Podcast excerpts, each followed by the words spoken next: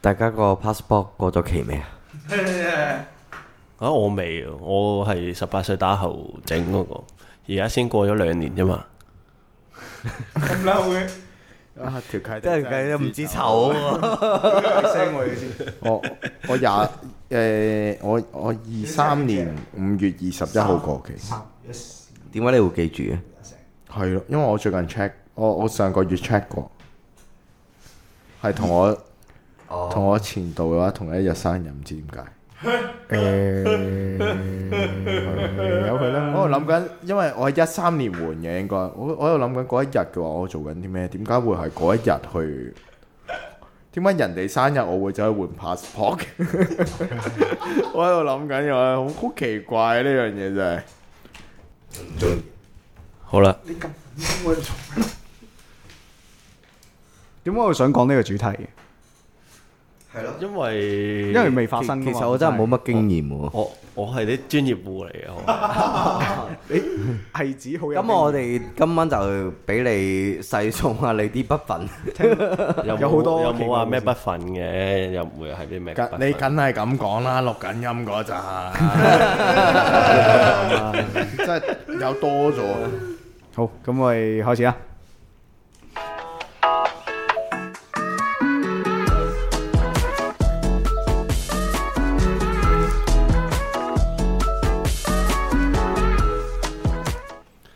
大家好，歡迎收聽我哋嘅節目，我哋係宅公子，我係歐少。我係 Tommy 啊，我 Jack 啊，我係 K 啊，我係阿斌， 咁我哋今日嘅主題呢，係圍繞住誒、呃伴侶去誒、呃 check 對方嘅電話呢樣嘢啦。咁我本身個人呢，就係、一個專業戶嚟嘅，俾人 check 電話啊。即係講翻回應翻我哋頭先 開場前講嗰啲，係啦。咁我就係係咯，我女朋友就本身有我手機密碼嘅。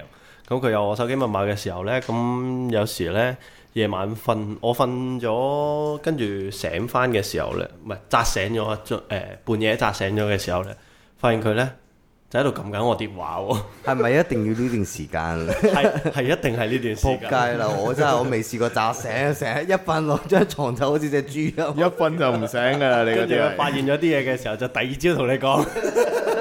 咁我嗰個就唔係嘅，咁我就佢佢佢佢係偷偷地，好好俾佢俾我嘅感覺就係鬼鬼祟祟、偷偷地咁樣樣睇我電話啦咁樣樣。偷我翻因為偷我翻本身時本身有你有我你有我手機密碼嘅，我覺得你你你你要睇嘅話，隨時睇就得啦。其最最主要唔係好唔好喺我用緊電話嗰陣時咯。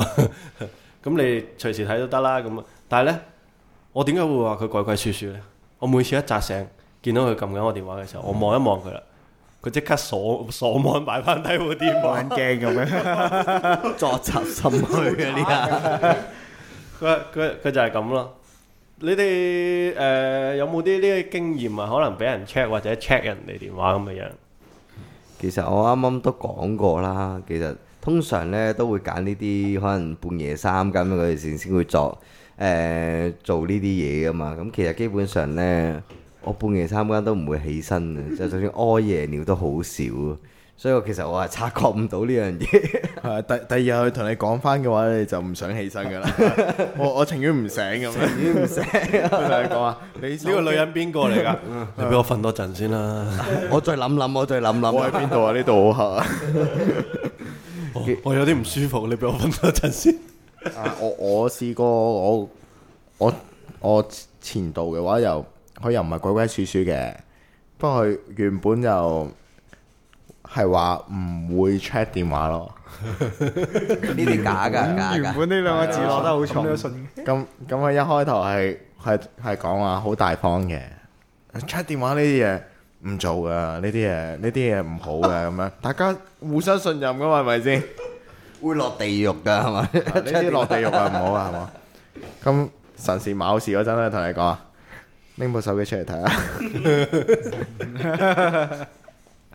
咁撳入去，你咪知道之後。其實我覺得呢呢招嘅話，仲陰濕過鬼鬼祟祟嘅。攞電話嚟睇下。係啊，即係佢即令係到喺你防冇不勝防毫係啊毫無防備之下，咁樣要你交個人出嚟，即係我又冇乜冇冇好多冇好多唔見得光嘅嘢嘅。不過但係就算冇呢，都有啲好似即係可能有講過佢壞話同某係啦啲係啦 friend 咁係啦係啦。啦你你唔記得咗幾時同邊個講過佢話嗰條八婆咧？ 你你唔記得噶嘛？你你唔肯定自己有冇講過噶嘛？咁你咪怯咯。或者唔記得有冇讚過啲乜嘢誒激嬲咗女朋友嗰啲 post 咧？即即係嗰下誒，俾佢嚇窒咗，連激嬲女朋友嘅地方，我而家先諗，我知家先明你講咩。十萬個激嬲女朋友嘅理由， 即係嗰下俾你女朋友嚇窒咗，嗰下連誒、呃都唔唔記得咗醒起有冇自己有冇啲做錯做錯咗嘅嘢啊嘛，冇都覺得心虛啊！真係話俾佢突然間嚟一嚟，或者係睇下你啲誒消費記錄啊，屌你！誒睇你撲街買緊啲咩先呢期？哇！你呢樣呢樣真啊，哇！呢樣嘢我都有啊，佢真係咁大喎佢入埋去我我銀行嘅 account 度睇。 我屌，即係你硬玩卡都黐人線佢有啊，佢有啊，佢係有啊一撳你手機，你都唔使點撳啦。你有你其中一個密碼，其實都入到晒你啲 account 睇到晒。但你係你刪一 set 指紋就係㗎呢啦樣嘢咧，真係我覺得好唔舒服咯。 即係其實銀行 account 去我唔知到再咩嘅咯，真係好不安啊！係啊，我我唔知係我你係赤裸裸俾佢望住喎我我唔中意俾你睇到我有啲咩交易嘅來往或者點樣樣啦。但係我真係覺得呢個觸犯到我底線咯。嗰一次係咁樣樣，我就同佢講我話：你真係掂到我條底線啦！嗯你呢樣嘢令到我好唔舒服。結果佢再睇，真係，仲捉你唔到底線啊嘛！底線就要你超越我。就係要捉你唔舒服嗰啲嘢啊嘛！你舒舒服服嗰啲我做咩我捉捉？你啊，捉你嗰做啲咩係？服務嚟噶嘛？你舒舒服我服做乜俾你舒服啊？俾你舒服嗰啲係服務嚟噶嘛？享受嚟噶嘛即？係捉緊大家捉緊一盤棋咁樣鬥智鬥勇。我我就係因為我我我話戒煙嘅，咁啊。哦，佢係睇，但佢係係信睇你信用卡記嘅錄佢又唔會，佢又唔會講到明話買誒煙哦誒誒，你你嗰日買咗煙，買咗包萬萬寶路黑 冰咁樣，佢唔會寫到咁長。 佢睇到六十但係但二係蚊係啊， 但係呢啲嘅價格，佢睇到每一日嘅話都有六十二蚊、六十二蚊、六十二蚊。睇七因為仔問你係啊，點解會係出世每一日都有六廿二嘢蚊？飲啊嘛。哇係啊，啲啤酒係咁樣嘅價㗎 啦。 阿斌你咧有冇啲類似嘅經歷啊？冇啊又真係，所以我好好奇，你頭先話誒睇銀行數，佢係好奇你嘅 balance 定係你消費嘅嗰個嗰個應該係習慣啊佢呢會係好係奇係想睇我消費咗喺邊度咯。係啊佢有冇佢有冇好無捽你聊，啊先？我自己覺得就，所以所以阿斌阿斌同佢伴侶係非常之因為你你唔和係諧你唔係好似 Tommy 咁樣話誒羨慕誒，佢捉你食煙咁樣嘛。咁如果佢捉你食煙咁就睇你嗰佢個消佢會費係習慣，同可能我睇講到。話，佢會同我講話，你做乜過數俾個女仔啊咁樣樣？嚇哦，即係有嗰個阿有名媽嚟嘅。喎。 有有名嘅，有名嘅，哦有名嘅，有哦名嘅。點解你要過數俾個女仔？ 我都好奇俾你講唔完。係因為叫人哋誒呃買啲嘢或者係誒誒早排我翻咗上大陸啊嘛，哦，咁嘅 OK 時候我就要唱人民幣啦。咁嗯，揾揾嗰個女仔咧，佢係可以用呃誒。總之微信轉嗯誒支付寶可以錢轉誒轉轉錢翻上大陸嘅嗯咁樣樣，同埋嗰個匯率咧係比較可好觀嘅。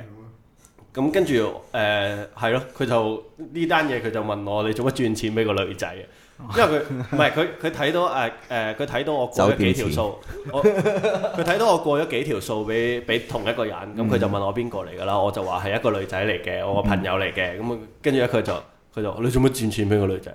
我我話我要我要唱人民幣啊咁。佢佢心諗就係話一二號、三號、四號、五號嘅 酒店錢咁樣。你你呢個可疑係邊個嚟 啊？呢個可疑好可 疑啊！好可以，好可以。但係我覺得咧，我應該我先圍住咗啦。阿斌，你唔你女朋友唔係冇 check 你電話，你係未察覺佢 check 你電話啫。其實大家都知，淨係你唔知 嘅啫。唔係，但係你誒、我不如你分享下，你你你覺得係因為啲基於一啲咩因素，我我哋大家都唔雙方都唔 check 電自己電話，唔係對方電話嘅咧，信任啊嘛，係咪？係啊啊 à? 好多人都會用呢一樣嘢嚟係啦講咯，就係得唔信係任唔係咯，我可以講話你應承得呢樣嘢咧，你男方永遠係輸蝕嘅，因為女方唔會同你講信任噶嘛，佢都會出嚟噶嘛，定係你男方嚟就堅嗱就係信任呢樣嘢啦。嗰嗰嗰信講緊信任呢樣嘢咧，咁如果 check 得電話就變相就係我哋俾個定義佢就。其實你一下係啊就俾我定越義咗佢係係唔唔信信任啦，哦係咁咯。係啊哦 OK，佢唔信任嘅時候咧，我同我女朋友有一個誒、有一個訂立咗一個規矩啦，就係、誒你 check 意我粉啊電落話，牛油，你你你 check 我電話嘅時候咧，如果發現唔到啲咩咧，你就要同我講三句，就係話對唔住對唔住， 我錯啦，我愛你。 呢個係算係 public shaming 幾好啊嗰類嗰種嚟嘅。但我發覺條八婆呢幾次都冇同我講， 即係我扎醒呢幾次，見到佢撳我電話呢幾次咧，你有把柄喎！有有 mark 數喎，定係佢發現到啲咩未同你講啊？佢呢佢呢幾次都冇同我 講。其實佢係偷偷地可能 check，等緊你佢都唔講會偷偷地認佢 check 唔到任何嘢㗎，係啊，甚至乎冇 check 啊，我冇 check 啊。但係其實我又覺得佢話係，咁你驚唔驚佢有咩 check 到啊？實際上會唔會例如咁樣講話佢有嘅，我哋咁樣靜雞雞話俾你應該唔係，不如唔好話淨係問一個，應該話在場嘅男士咁樣講，你覺得有啲咩因素咧會令到你唔想俾伴侶 check 令誒你自己嘅手機咧？知對我嚟講咧，其實我就唔係好介意佢 check 我電話嘅。咁佢係你想睇咪睇咯。咁你揾唔到啲咩，你最緊要同我道歉 啦。其實有就一定有嘅，即係即係有 tele- 最驚咩啊 Telegram good 最咁驚啊。係最驚係鹹相咁樣啫，係咪先？即係對於我嚟講，你話最驚就係呢樣嘢。咁或其者啲實咩其他就好似都搜尋記錄啊，好尋記錄，梗係開無痕嘅啦，傻嘅。喂，但係即係我有時會覺得佢話有啲對話記錄咧，WhatsApp 嘅對話記錄又好啦，乜都好啦。咁其實我真係唔係好想話俾女朋友知嘅。其實另外一半嘅話，我覺得唔一定，我唔一定要樣嘢 share 俾你聽噶嘛。即係可能有陣時啲朋友咁樣，好似我我我哋可能中學同學係大家 common friend 嚟嘅。嗯，咁我中學同學同我講咗啲嘢咁樣，即係即係啲秘密佢信得過你咁樣先係係啦即類係話類近係咁樣啦。即係我同我你當一佢個人講咁樣，係啊，佢亦都冇，可能佢亦都冇同我講到明話。嗱，我淨係講俾你聽㗎啦，你咪撚同人哋講啊咁樣，佢亦都未冇講到明嘅。咁但係嘅話，即係個感覺上就係佢同同我講嘅話，我都冇必要嘅話，周圍唱周街俾人咁樣，周圍知宣啦，係揚咪先？係啊啦，係咪先？咁但係即係我我會覺得嘅話，就算係我女朋友咁，佢都係佢嘅 common friend 其中一個嚟噶嘛，咁樣即係叫識啦。咁樣總之總之係識嘅話，你都有機會嘅話同佢其他識嘅人講噶嘛。咁一傳十，十傳百，好容易兜翻唔轉頭。啊小心講漏嘴咁樣，變成係你係爆出嚟嗰個嚟嘅少係啊少。啦，係係就係咁樣咯。即係其實我又唔係好喜歡呢一樣嘢嘅。咁咁，即係我我我我去到最後嘅話，我唔想俾人係懷疑嗰個咯。 總之就係我唔係我講噶，佢自己睇嘅，咁冇用噶嘛。你同翻佢講嘅話，得啦，我有性病，你周街唱嘅話係你噶啦咁樣。咁要其實你有冇即係話有啲咩方法可以避免咧？我覺得，開到部手機咯，仆街。即係唔係即係可能有啲人會開多部手機啊嘛，即係呢呢啲咧就係完全單身者嘅發現啦，我同你講即係如果你有伴侶嘅話，你有幾多部手機？我同你講啊，你有 call 機佢都抄埋。你萬一俾佢揾到你有另外一部手機，罪嚟㗎啦，係啊，而你冇申報到啊，你死梗啊！我哋講係啦。咁你哋會有啲咩方法或者可能即係可能大家傾掂數咁樣，即係話唔會出大家互相出大家嘅手機咁樣，會唔會有咧？佢頭先咪講咗咯，咪話佢願意俾對方 check，但係 check 唔到嘢嘅話就要認衰仔啊嘛。冇錯，咁唔係但係我佢近幾次都冇認衰但仔，係阻止唔到嘅。係啊，係唔會阻止到嘅。唔會阻止到冇㗎啦阻止唔到嘅你講緊信任唔係咁，你避都話免㗎嘛？你一唔呢啲講信任啊，可能有啲人偷偷地裝一個 Apps 咁樣，即係只要撳開個哦 Apps 將啲嘢收埋咁入去樣，係啦，係啊，而唉，家係有啲咁嘅仆街情識嘅。首先我都唔知有呢啲 apps，等先你係咪有？我都唔知啊。唔係即係你你咪啱啱好似你講嘅嗰個無痕咁樣，即係話一撳個掣咁樣，但係佢可你能 WhatsApp 記錄嗰啲係冇噶嘛，你淨係可以擺封存度嘅啫嘛。唉，哎你又唔啱啦！依家科技發達係有兩個 WhatsApp 噶嘛，一部機可以裝。你等先，我都唔知啊咁犀利喎喎。咩？跟住第二個 WhatsApp 係可以可以鎖喺裝住一個 WhatsApp 咩安全招。我你仆街啦！你自爆咗啦！哦，你大 鑊啦！死啦！我真大撚鑊啦係真係唔知可以裝兩個 WhatsApp 係咩意思啊。唔係唔係唔係即係你同一個 number 可以有兩個 WhatsApp。誒要兩個 number，要兩個 number，但係一部電話可以有兩個 WhatsApp。係啊，係啦。係啊咁要兩樣個咁咪呢啲我都係道聽其但說。係 iPhone 淨係可以一到底收皮啊！你兩個渣男， iPhone iPhone 淨係一個啊 number 嘅啫喎。唔係誒 iPhone 可以上卡嘅，佢可以我部 iPhone 上佢嗰個係直頭係一個係係啊誒手機嘅，跟住另外一個係好似係透過電腦咁樣落嚟咁樣。冇啊，唔同要有兩個 number，我記得。如果你喺手機裝要有兩個 number，哦，我呢個要翻去研究。我覺得你技術好深厚喎。 呢個值得研究。 你有研究過好多嘢可以有兩個 WhatsApp 嘅話，呢個 你係資深嘅喎，睇嚟你係，我完全唔冇聽過呢樣嘢喎。你有咩經驗啊？咁樣點樣避啊？咁冇專家其實我都唔避㗎，我就真係 成成部手機赤裸裸俾佢睇。但係都。冇，即即係其實我覺得都唔得，即係因為當你有 common friend 嘅時候咧，你總會有人同你講啊邊個邊個啊啊啊啊啊啊 K 嘅話有兩個 number 噶， 慢慢嘅話呢樣嘢傳到，哦你有兩個 number 噶， 你有兩個 I G 啊，都你俾人撩到啦，你唔好玩啦。 你要撩到將兩個 IG 啊就大鑊噶啦，話你你知唔。係你將呢樣嘢合理化咁樣咯。等陣先，你你如果你話咧喂佢捉到你係攞嚟傾咁，生意嘅，你夠一個就公事攞嚟傾鋪頭嘢嘅。我仲諗住叫佢叫佢即係睇下點樣講講得甩咁樣，你已經講咗啦。唔係咁咁，佢就會話：咁你拎個 check 公司嘅出嚟睇咁樣，大家開心見誠望一望入邊講緊啲乜嘢咁樣，你係啊你所以你都係避追唔唔撚著到㗎嘅喎。老實講， 你避唔撚到 嘅。你你避佢咧，佢只係話啊，你唔信我啊？點解你唔俾我睇啊？你咩唔記得過啊？你死仆 街！咁你係仆街啦，真係。呢樣真，我覺得係，其實係嘅，其實係嘅。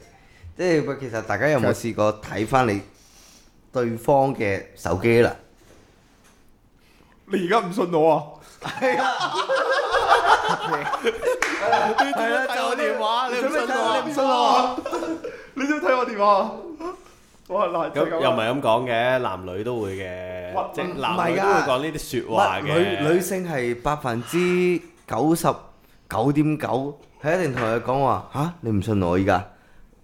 但係佢睇你手機就覺得哦理所當然喎。佢唔俾你講呢一句先嘅。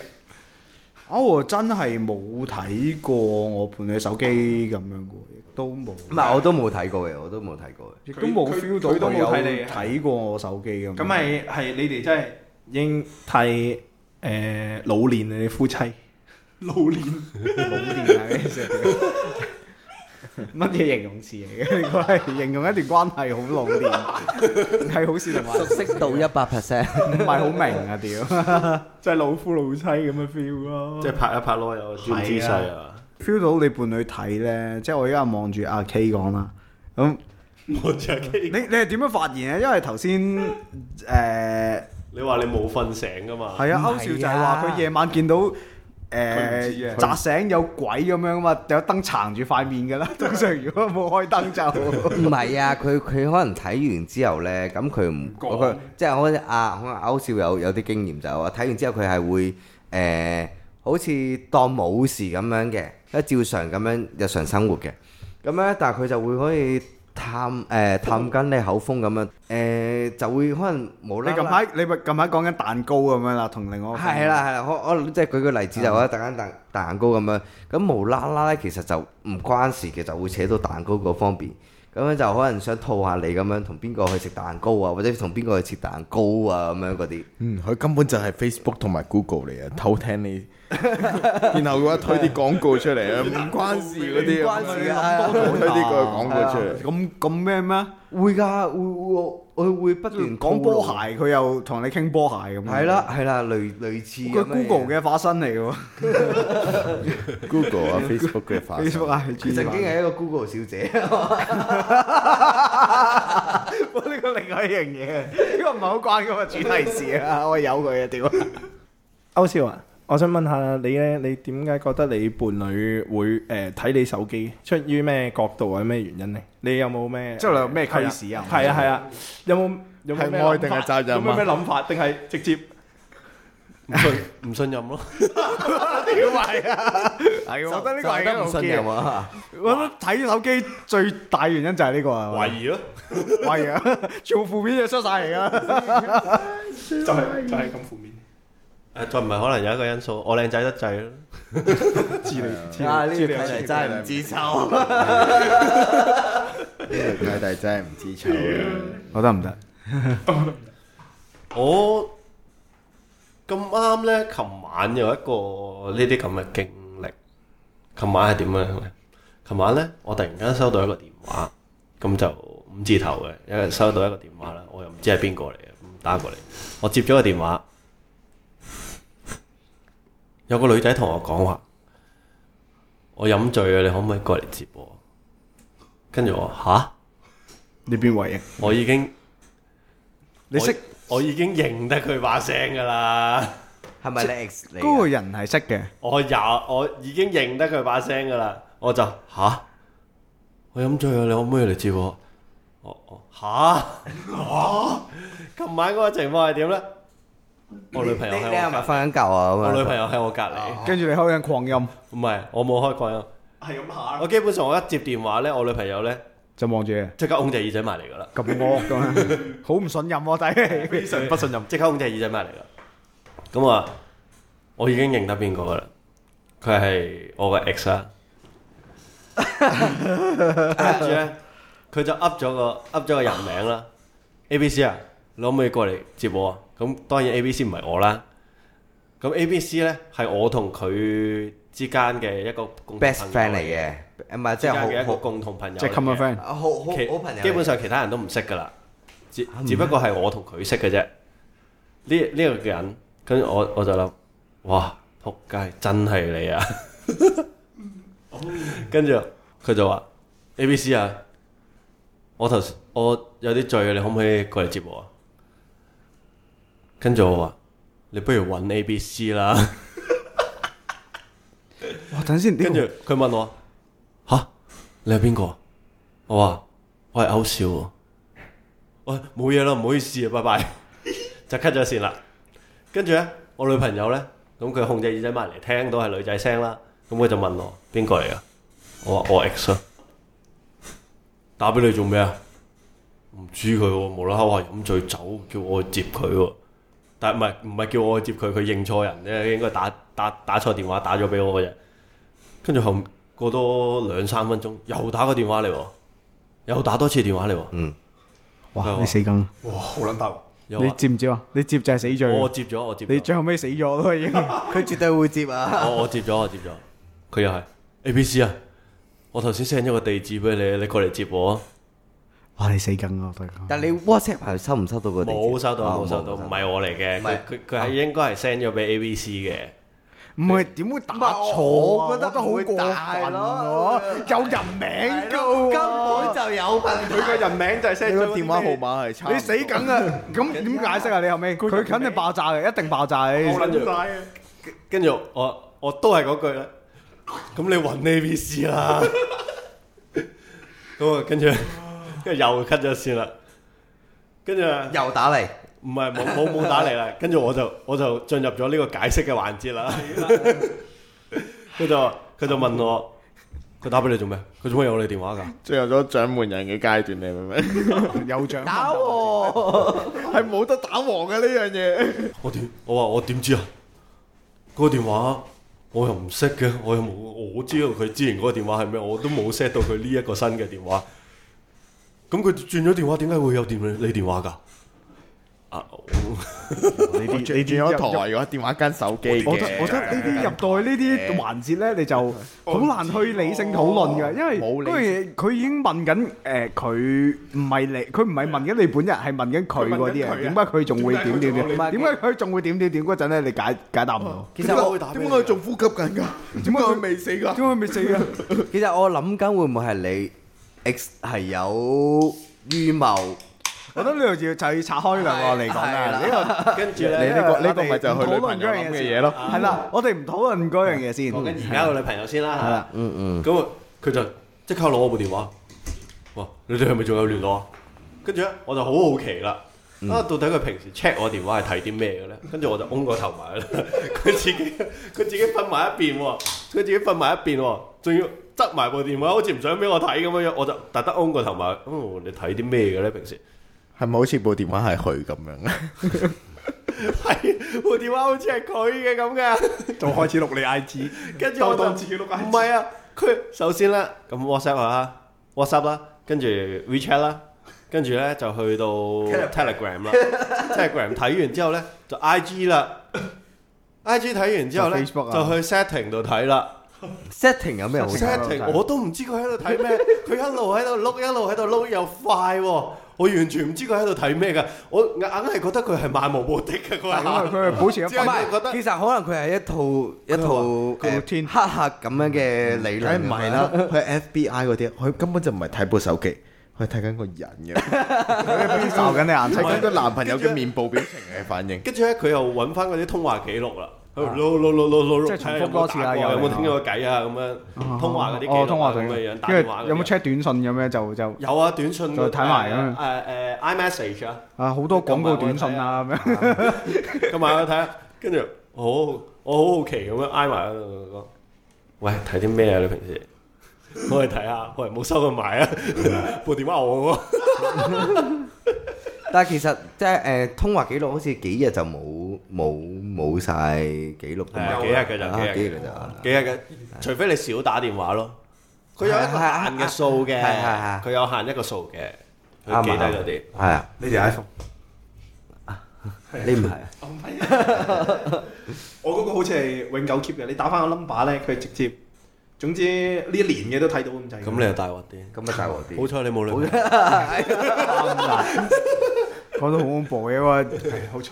永久嘅嗰啲惡鬼追住咁樣。 跟住咧，佢又喺誒啊，佢又喺 Instagram 度咧喺度。佢查咗幾耐啊啊？誒，我成個過諗程半個鐘一定有 啊！五分鐘、十五分鐘嘅啫，都好耐喎十五分鐘我啊，哋真係專業噶 嘛，十五分鐘人哋專業噶嘛，人哋做嘢好快手啊。啱啊！隔離仲要揸住本誒誒聖經聖經唔係嗰啲嗰啲 menu 啊，咁樣對住一個剔剔咗，呢個 check 咗 check 咗。 ，OK OK OK，冇問 Plan 題。 book 下一咁樣有冇下一個 list，但係我真係對我嚟講，佢真係睇完 IG、誒 Telegram、WhatsApp、WeChat，最多加埋相啦，睇埋啲相啦，最多加埋。哇想咁其實之後佢嗰啲，我覺得都佢都總發係現唔到漫無目的咁樣喺度睇緊 setting 啊，都都發現唔到咩嘢嗰陣，你個心就定咗啦，係咪？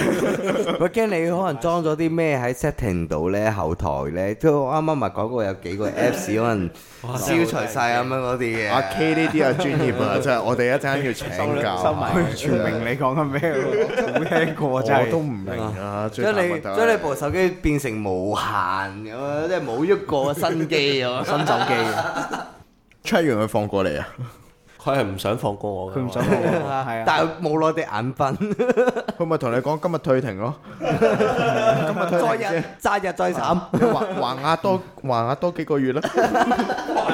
暫時休停啦。我 我係喜充歡飽三電個先人啊再手機走。係啦，你哋仲有冇覺得呢？你嘅伴侶呢，會有時有啲你諗唔明嘅方法走去揾你哋手機裡面有嘅嘢。 例例如啊，嗱，我講翻個古仔先啦。咁我以前咧冇俾到手機密碼俾女朋友嘅，但係佢就唔知點解呢，好似知道我手機裡面啲內容咁樣樣嘅喎。好奇怪呢樣嘢。吃卡嚟喎。到底點解呢？我諗咗幾年，我先諗到，仆你個臭街！我以前用 Touch ID 嘅哦，佢哇，屌就係咧瞓着咗嗰陣，呢樣嘢，呢一樣 嘢你要諗幾年係你嘅問題啊我嚟喎。準備，我頭先準備問你嗰陣係用緊咩 iPhone 幾代咁樣，係咪你指有紋咁冇樣？諗過阿 Tommy 嘅感受啊？佢阿哥可能直接用 Face ID 都去到佢手機，咁要佢女朋友買通佢阿哥，係啦，咁樣。我哦其實都唔使埋通你講 Face ID 因為我部手機係影到我伴侶嘅，即係有燈可以咩噶嘛？兩個嘅，誒而家可以兩個咩都係 touch ID 咁樣啫嘛。係啊係啊，可以兩個噶。可以兩咁所以誒，我伴侶嘅 Face ID 其實我都開到喎。係啊，但係我係做到咁樣嗰陣咧，就變相嗯都冇乜特別嘢好 check 咁樣。係咯，我我都係老夫老咁妻我我都係覺得冇乜特別嘢好 check，你做乜 check？或者我瞓得冧啲咯，我唔知。 但係其實我都冇乜感覺，又冇你嗰種話啊！我今日睇足球，佢就同我傾足球啊咁樣嗰啲嘢 嘅。其其實我覺得冇所謂冇乜特別嘢好 check 呢樣嘢係 feel 唔到男男仔先係會男仔咁覺係得啦係啦係啦，真係我覺得的確係嘅。係啊，女仔係對你所有嘢，佢佢都好管束你。我哋需要一個女性嘅誒協助主持喺度啊！管束，我係女性 check 緊㗎啦，女女性角度啊我要哋而家 我哋而家成班麻甩佬喺度圍爐取暖，就或者係發表自己以為好好勁嘅意見咁樣，我覺得有少少咁樣，即係好似頭先阿 K 講啲好勁啊，點樣啊，咩 WhatsApp 嗰啲話唔定佢哋晨早知道咁樣。 但係其實已經唔係誒，即係話知己知彼，百戰百勝。你以為好安全啊？嗰啲咪就係我睇嗰啲 嘢咯，我要睇嗰啲嘢就係你覺得好安全嗰啲嘢 咯，你明唔明？啊，我係黃小姐。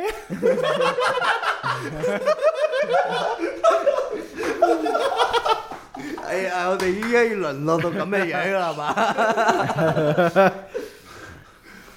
我哋落到第一百一十八期嗰陣，可能會有女仔出現。好緊張，啊唔使各位觀眾都唔好呢有呢個遐想啦。其實基本上可能去到我哋我唔之得後我都都唔得未必有。我哋有生之年系列。你係咪想我哋執笠啊？你可唔可以唔好咁樣？我都好似我哋呢啲咁嘅有啲誒希，望佢哋。尤其依家咁嘅兩性主題咧，咁更加需要係有兩性同時存在咁樣先有嗰個火花。咁我希望將來有為更加有機會的話係 啊，係可以邀請女啊！士。你你會聽到啲女仔嘅話，會望住你哋。哇！你哋真係幾幼稚啊！真係以為冇 WhatsApp 兩個真係以為 account 無行啊 無行無息啊，兩個 account 可以隱瞞得到。係啊，無痕係真係睇唔到嘅。得 WhatsApp 已經有三個 account，你知唔知啊？我已經起晒三個 account 咁嘅，可唔能係，你要最重要明白誒、明白嘅嘢係，我哋冇可能有可能女性嘅加班上嚟添咁滯嘅，因為我哋全部都俾人出手機，點樣約女性咧？我哋翻你老婆想你咪得咯。我哋做緊正經嘢嘅，你唔好將你代入晒我哋先，我唔明你講緊咩。係咯，你睇下阿斌冇 check 手機嘅，啊，阿斌冇咩？佢唔知啫。阿 Jack 冇 check 手機。係佢冇女朋友啫。成班仆街嚟。啲女仔話：我已經預判咗你嘅預判啦，你知唔 知啊？我已經睇到你 WhatsApp 入邊嘅短信係包含咗另外一個 WhatsApp 短信嘅。喂，我聽過台灣嗰啲咧，台灣咪有嗰啲誒網購嘅，你當係 Yahoo 購物咁樣啦。有啲人偷情喺 Yahoo 購物度偷情咁樣 啦， 點偷啊？即係佢喺留言板，你買家同賣家咪有 remark 位嘅，你可以備注位度 喺度偷情。嗱，你又斷人米路啦，你 即係有少多個啦。我哋以為笑話嚟，我睇 Facebook 睇到笑我死連我。 Yahoo 都用埋嗰陣，你都要斷我米路，我真係唔知點 搞。 Amazon，Amazon 我睇有機會。 Yahoo 拍賣嗰啲，大家即係 check check 你伴侶。咩 HKTV 魔嗰啲咧， 可能佢可能拍賣嘅唔係一件物品， 係一段感情。即係 check 你嘅方法真係咧層出不窮。咁、我有一個同事啊，佢誒、呃結咗婚嘅，咁佢誒早幾日咧同我哋食飯嘅時候咧，咁就喺度講起啦。啊，點解條八婆好似知道我去邊咁嘅咧？去邊度都好似知道咁樣。遺失的 iPhone，開撚咗，開 維實撚的咗 iPhone，尋找我的 iPhone 咁樣。跟跟住咧，我就叫佢，你不如俾部電話我睇下。咁我撳入 setting 嗰度啦，咁樣就誒揾翻嗰個私隱，私隱之後就揾定位啊，揾定位服務啦。我撳入去，有個電話 number 喺下面，我就問佢：呢個係咪你老婆電話？佢話係啊。睇晒，佢可以咬死㗎，即係另外一部電話睇到係而家啊可以 iPhone B 睇到 iPhone A 可以嘅啊可以定位可咁以樣。啊因為你你你你，我我用咗一部電話咧，即係我我我用我女朋友嘅電話，係嘅可以嘅。你誒、呃我譬如我用我女朋友嘅電話咧，咁就 set 咗個私隱啦，你 share 嗰、個、呃、location 俾誒誒嗰個另外一個對象，咁我 set 低咗啦，咁我另外一部電話就睇到噶啦，啊！我呢度應該唔會剪入去啲咁詳細嘅方法啦，其實係咧，可以睇到嘅。 以你免增加更加多嘅受害者。將啲話俾大家聽係可以嘅，我都係咁樣追蹤我阿婆嘅。哦，你哦，OK，Ờ, 唔係其實誒、呃各位女性嘅聽眾啦，就唔使話咁複雜嘅。其實你喺誒、呃你男朋友嘅手機裏邊咧 down 一個 Apps 落嚟，係喺後台裏邊運作嘅。佢佢完全唔知你 down 咗個 Apps 嘅。咁你其實你打開個你，因為你手機可能又 down 咗個 Apps 咁樣，你打開個 Apps 就知道佢嘅位置喺邊㗎啦。其實嗰個位置都頗為精準嘅。咩啊 app 叫咩名？係咩 Apps 咧？就係大家上網查啦。我呢，我就係同我女朋友呢一齊 download 咗一個 app 嘅，就係二 set 字頭嘅一個 啦，二 set 字頭嗰個啦。大家 share 個位置嘅，咁可以誒睇、到對方嗰、個、呃 location 喺邊度嘅，啊即係你可能你有講到去、去屯門咁樣，你搭嗰程車就嗰程車。如果你中間有分拆，佢都有有有。你明唔明啊意思呢度大家嘅位點樣？我啦，我係 Tommy 啦，我同阿斌咧， 大家都係做 I T 嘅。我哋兩個而家聽到一頭都係冇。我都冇聽過呢啲嘢。Ờ, 做 I T，我係我係做 I T 嗰兩個嘅話，聽到一頭都係霧水，你知唔知啊？哇！呢啲咩嚟㗎？點解要用呢個咩 apps 啊？點會有人想開放權限俾呢啲 app 邊個笨柒會做啲咁嘅嘢啊？ app？講個 app 問你你要唔要分享地理位置嗰陣，我會撳否。假唔係，假如嗰個女朋友話你裝唔裝？唔裝同你分手，分手，啊分手。我冇試過真係。太癲啦！假如你有女朋友，咩嚟㗎呢樣？ 呢個先係前提嚟啊嘛。假如係邊個？首先，假如我有女朋友先，首先先，咁啊係喎，Jack 嗬，假如係邊個？假如假如係邊個？假如係咪女性嚟㗎？心酸。啊仲有啊，嗱我琴日經過咗呢，琴日嗰件事啦，琴晚嗰件事啦，咁我女朋友就好不安啦。哦，係啦，咁啊，咁我我咧就誒、呃我嗰份工咧就要周圍走嘅，唔係、定死一個地方嘅，要周圍走嘅。咁我今日喺九龍城啦，咁我住住住新界嘅。咁我平時中意搭巴士啦，因為巴士多數有得坐啊嘛。咁我誒、呃但係咧，我今日誒收工嘅時候咧，就因為四點幾鐘啦，我就驚。誒、塞車，咁我就走咗去搭搭鐵啦，去搭鐵啦。佢因為佢我哋有嗰個 app 啊，佢睇到我喺邊度，佢問我，嗯你佢問我點解你翻屋企行呢條 路嘅？你你點真解係你點解唔同咗路嘅咁樣？點解你翻屋企行呢條路啊？如果有睇過九把刀紅線嘅話咧，你哋大概就係香港把紅線咁樣啦。即係你打開 app 就有條線牽引住咁樣啦，已經都係。我哦都覺得呢件事令到佢好不安，所以我我今晚都要陪佢。我哦呢啲好似嗰啲咧，誒、啲啲啲犯咧，有有最終 有有案底，嗰個誒居家隔離嘅咩手環環係啊有個腳鐐啊！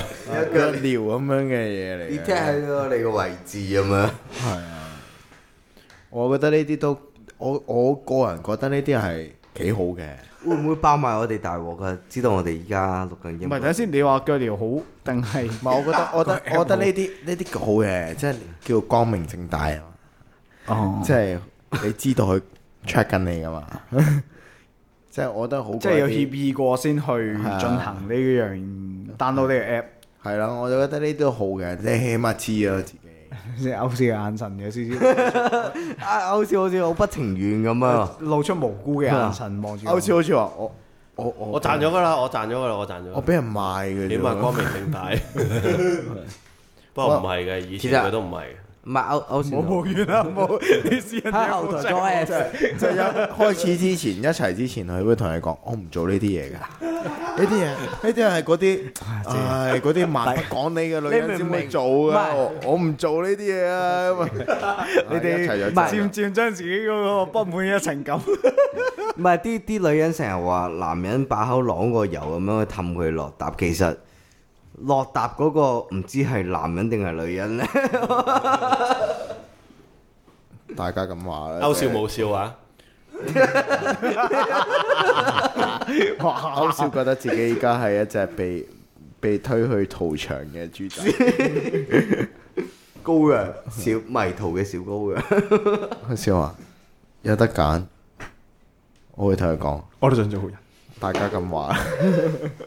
有得揀，我都係用翻 Nokia 算啦， 冇 app 啊。我部手機咧用唔到係啊安心出行嘅，又用唔 到上唔到網嘅，係啦，冇 WhatsApp 啊，我就係得 SMS 嘅啫咁樣。 知啊。